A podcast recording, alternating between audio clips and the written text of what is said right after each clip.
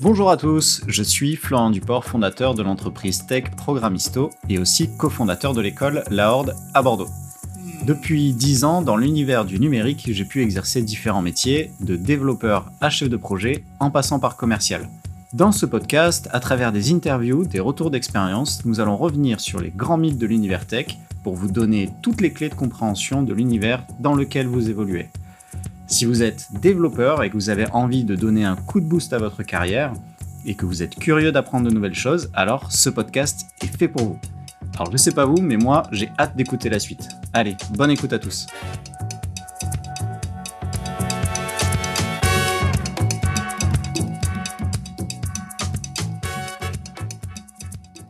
Et je suis ravi de vous retrouver pour ce troisième épisode de podcast tout d'abord, je voulais vous remercier pour tous vos retours et votre soutien, ça me fait chaud au cœur et j'espère que les contenus vous intéressent.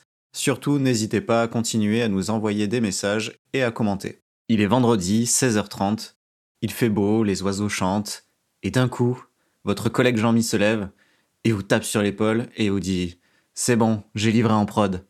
Bon, mais maintenant je dois filer, je dois aller chercher les marmots à l'école. Et là, il commence à partir, et en se retournant, il vous glisse un petit Eh, de toute façon, Tester, c'est douter, hein.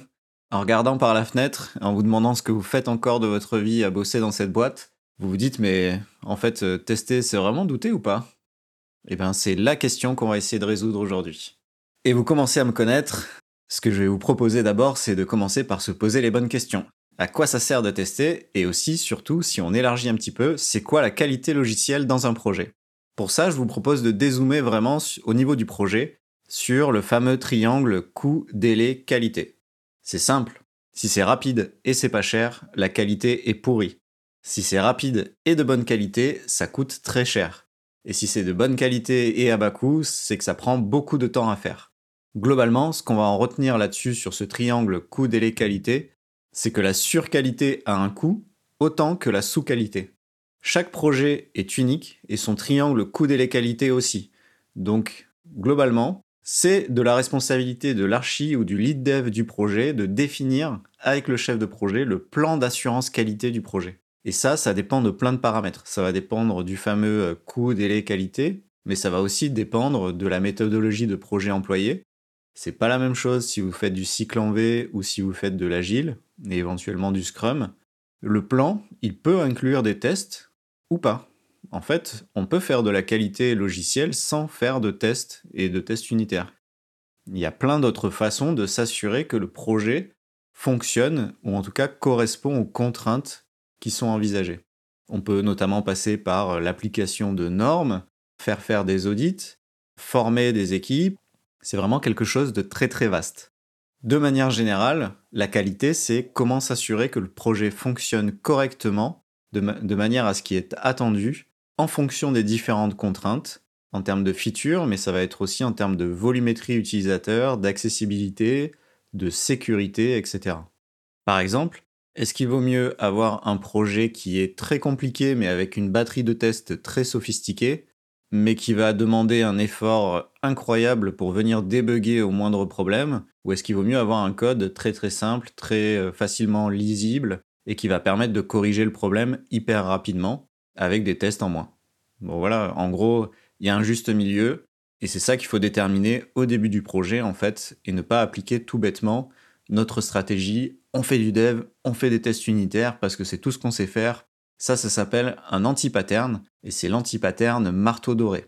Si je vous donne un marteau, je vous donne un clou, vous allez voir que ça marche bien. Et demain, je vais vous donner une vis et vous allez essayer de planter la vis avec votre marteau. Donc vraiment, il faut réfléchir à la bonne stratégie par rapport à votre projet. Chaque projet est unique et vous ne pouvez pas appliquer la même méthode à chaque fois. Maintenant, si vous êtes développeur, vous connaissez forcément les tests unitaires, et j'espère que vous les connaissez, mais est-ce que vous connaissez aussi les différents types de tests qui peuvent exister et qu'on peut appliquer sur un projet au-delà juste de ceux qu'on peut coder? Il y a notamment des tests d'intégration, du coup, qui permettent de vérifier que les deux composants ou plusieurs composants euh, s'imbriquent correctement dans l'environnement définitif. On va avoir les tests fonctionnels qui permettent de tester la conformité de l'application par rapport à ce qui est attendu fonctionnellement dans le cahier des charges et dans les spécifications fonctionnelles. On va avoir des tests de non-régression qui permettent de vérifier que les nouvelles modifications eh n'ont pas engendré d'effet de bord sur d'autres fonctionnalités. Il y a bien sûr les tests IHM qui, eux, permettent de valider la conformité par rapport aux maquettes et tout ce qui tourne autour de l'accessibilité de l'application. Très important également, on va avoir les tests de performance qui permettent de valider la capacité de l'application à absorber la volumétrie d'utilisateurs prévue et les différents pics de charge estimés. Et enfin, aussi très important, des tests de sécurité qui vont permettre de vérifier que l'application ne pourra pas être hackée ou en tout cas difficilement. Déjà, rien que ça, ces différents types de tests, en fait, on ne va pas appliquer 100% de méthodologie sur un type de test et zéro sur les autres. L'idée, c'est de trouver le bon créneau entre faire des tests unitaires, puis aussi faire des tests d'intégration et des tests fonctionnels sur telle et telle feature. Et sur telle feature, on va privilégier plutôt des tests d'IHM. Et sur une autre, par exemple sur le paiement, on va plutôt mettre l'accent sur des tests de sécurité et des tests de performance. En tant que développeur, vous allez contribuer à la stratégie de test qui est globale sur le projet. Et l'idée, c'est de faire ça de manière intelligente et surtout synchronisée avec le reste de l'équipe. Donc, ce que je disais précédemment, si votre idée c'est juste de couvrir en TU 100% du code parce qu'on vous a dit depuis euh, longtemps qu'il fallait faire du TDD et que c'était comme ça et pas autrement, s'il n'y a aucune autre stratégie de test sur le projet, c'est un gros gros danger. Moi, il y a une approche que j'aime beaucoup et dont on n'entend pas suffisamment parler et dont j'aimerais vous parler aujourd'hui et qui fonctionne assez bien sur euh, des projets agiles, c'est le BDD, le Behavior Driven Development. Alors c'est une autre approche que le TDD, hein, euh, qui est le Test Driven Development. Le TDD, donc vous le savez, il veut qu'on réfléchisse d'abord à ce qu'on veut coder, mais sans l'écrire. Ensuite, on écrit d'abord un test sur comment est-ce qu'on testerait ce code imaginaire, en gros. On vérifie que le test échoue, et ensuite on écrit le code jusqu'à ce que le test finisse par passer. Et ça, c'est une approche qu'on appelle inside out ou bottom top, en gros on va vraiment commencer par rédiger les tests sur les choses les plus unitaires et les plus petites possibles pour venir ensuite agréger des tests de plus haut niveau par la suite. Le BDD, c'est une approche qui est inverse, c'est du outside in ou du top bottom. En gros, l'idée c'est que dès l'étape de la rédaction des user stories, on va rédiger en fait en même temps les tests de comportement. D'ailleurs, on n'appelle pas réellement ça des tests, on appelle ça plutôt des spécifications et qui vont décrire en fait les règles de gestion, les comportements attendus. Et le but, c'est que ces spécifications, elles sont rédigées généralement dans une sorte de pseudo-langage qui va être facilement compréhensible et qui va être capable d'être rédigé directement par le business analyst ou le PO. Et on va utiliser, par exemple, pour euh, Cucumber, on va utiliser le pseudo-langage Gherkin, qui est en fait euh, une forme d'écriture des spécifications sur un format un peu given, when, then, voilà, qui est assez simple à prendre en main en fait, et qui est lisible à la fois par euh, les équipes métiers et à la fois par les développeurs. Une fois que les spécifications sont rédigées, ça va permettre de pouvoir communiquer avec les développeurs, de pouvoir échanger, se poser les bonnes questions, et une fois qu'on est d'accord sur le comportement attendu final, il va y avoir une étape supplémentaire qui va être l'étape de traduction ou de mapping du test, où en fait le développeur va euh, ben, générer le pendant exécutable en fait du test Gherkin. Généralement, on utilise le même langage que celui qui est utilisé pour l'application. Hein.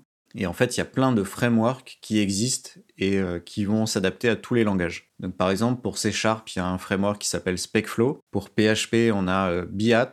Pour Java, il y a JBehave, d'ailleurs, qui, a été créé, il me semble, par l'un des fondateurs du, BDD.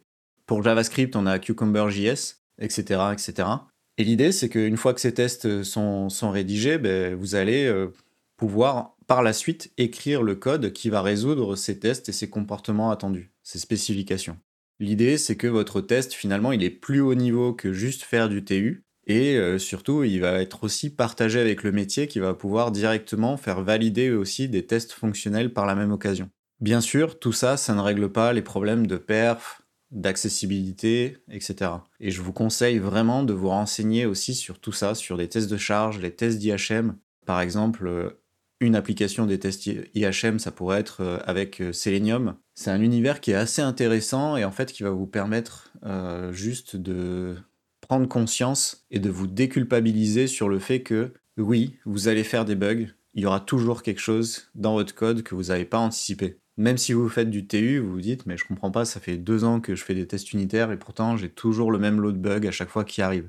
Bah oui, mais en fait, vous ne faites pas forcément de tests sur la sécurité, sur l'IHM, sur les performances, etc. Tout ce pendant-là, en fait, vous devez le connaître Et surtout, vous devez aussi déculpabiliser. Voilà, ça arrive toujours qu'il y ait des bugs. D'ailleurs, je pense que ça peut être un bon sujet de podcast. Un jour, je vous ferai un retour sur les meilleurs bugs que j'ai fait, entre guillemets. Il y a que ceux qui ne livrent jamais de code qui ne font jamais de bugs, en fait. Et malgré tous les tests qu'on va mettre en place, ça va forcément arriver, donc déculpabiliser par rapport à ça. Cette situation, elle est normale. Et en fait, l'idée, c'est pas de dire les, bugs ne vont jamais arriver. Au contraire, l'idée, c'est de considérer que ça va arriver. Et donc, il faut que cette situation, elle soit anticipée. Et il faut discuter avec les équipes pour mettre directement des plans de scénario, genre de rollback, de sauvegarde, etc.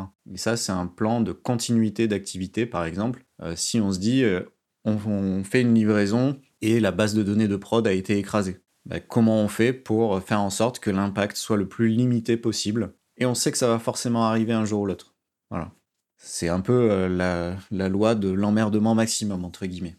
De manière générale, euh, il y a une stratégie qui est assez intéressante et une façon de penser que j'aime bien qui s'appelle le fail fast, learn faster. En gros, c'est une, pratique qui est largement diffusée avec le Lean Startup Model et qui fait ses preuves. Hein. Euh, on pense notamment à SpaceX qui envoie des fusées qui continuent à exploser jusqu'à ce qu'il y en ait une qui finisse par marcher. Et toute cette étape d'apprentissage par la pratique, en fait, ça va leur permettre d'aller deux à trois fois plus vite que la NASA qui fait juste des calculs et des calculs pour s'assurer que leur fusée ne va pas exploser.